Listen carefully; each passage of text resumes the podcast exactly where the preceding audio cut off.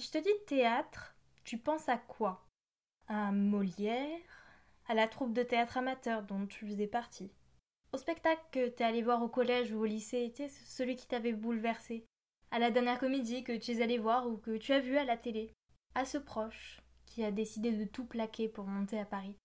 Peut-être que le théâtre ne t'évoque rien, ou que tu penses que c'est démodé, ringard, réservé à des personnes qui se croient mieux que tout le monde, complètement déconnectées de la réalité.